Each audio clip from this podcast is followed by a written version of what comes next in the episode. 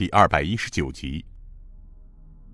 何敏初又说道：“请王家庄主王文豪下堂暂坐休息。”何敏初惊堂木一拍：“带原告王鑫。”王鑫被带上堂来，谁知他上堂来却一脸的傲慢，竟然直直的站在堂上，正眼也不看。何敏初惊堂木拍道：“大胆刁民，见了本官为何不跪？”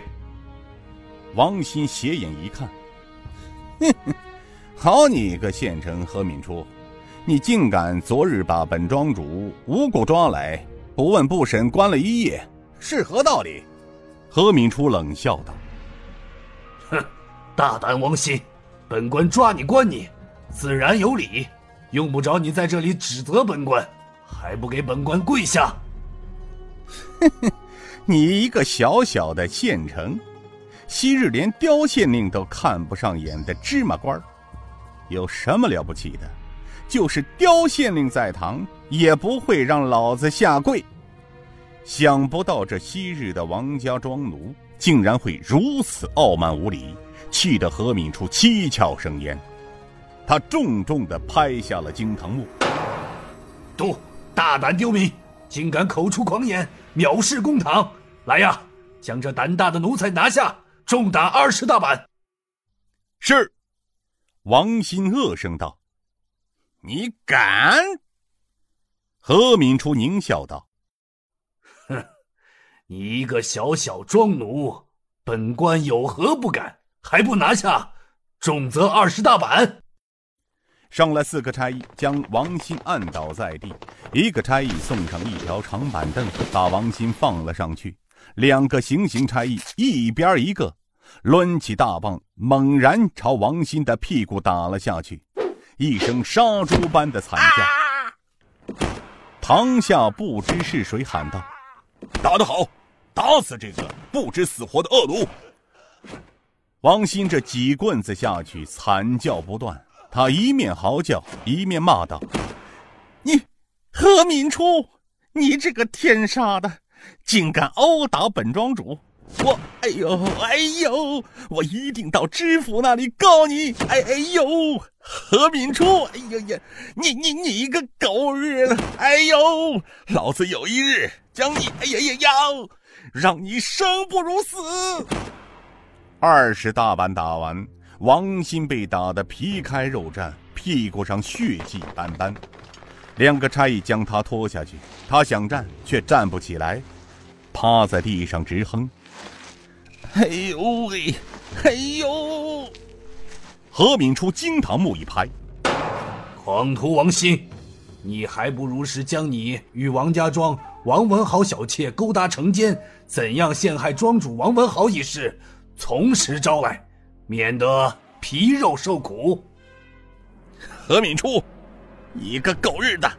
你栽赃陷害，老子是原告。你一个小小的县城，竟敢越权审案、殴打原告！你你你好大胆子！谁借给你的胆？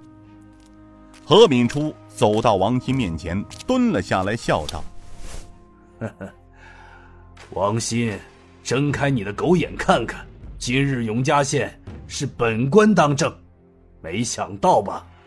本官虽然官小。”但也是一个堂堂正正的朝廷命官，上面我管不了，可在这永嘉县这块地盘上，我何敏初专管尔等这些不法之徒。他冷笑道：“哼，可你呢？你王鑫又是什么？你是哪家的庄主？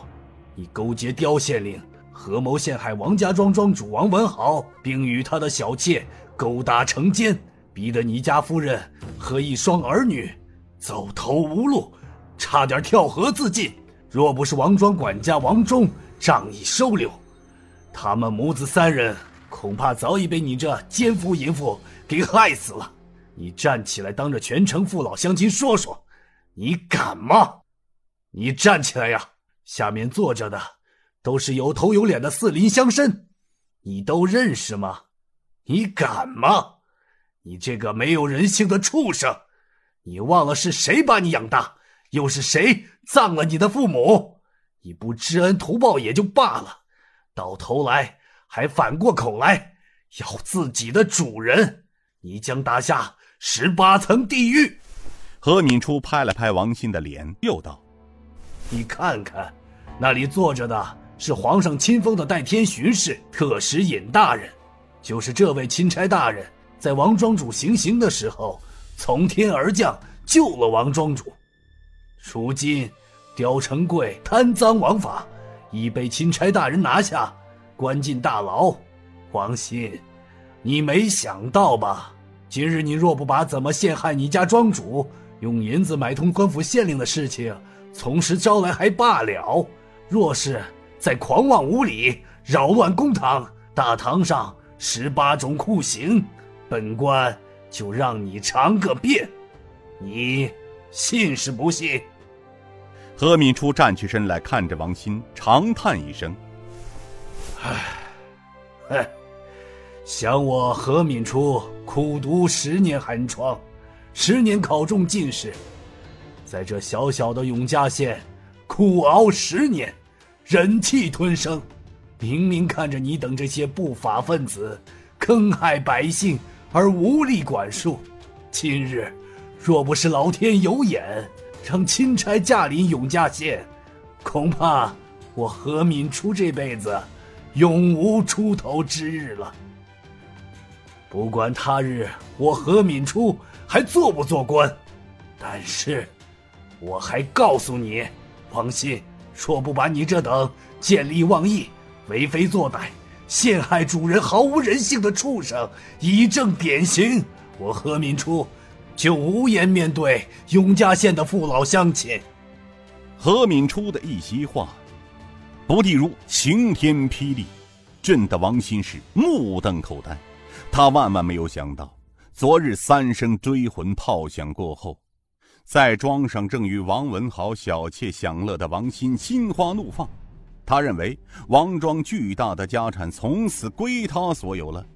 正当他正在乐而忘形的时候，县城何敏初竟会带两个从未见过的人闯入他的家，将他请到县衙关押了起来。直到今日被差役带到大堂之上，他的梦还未破灭。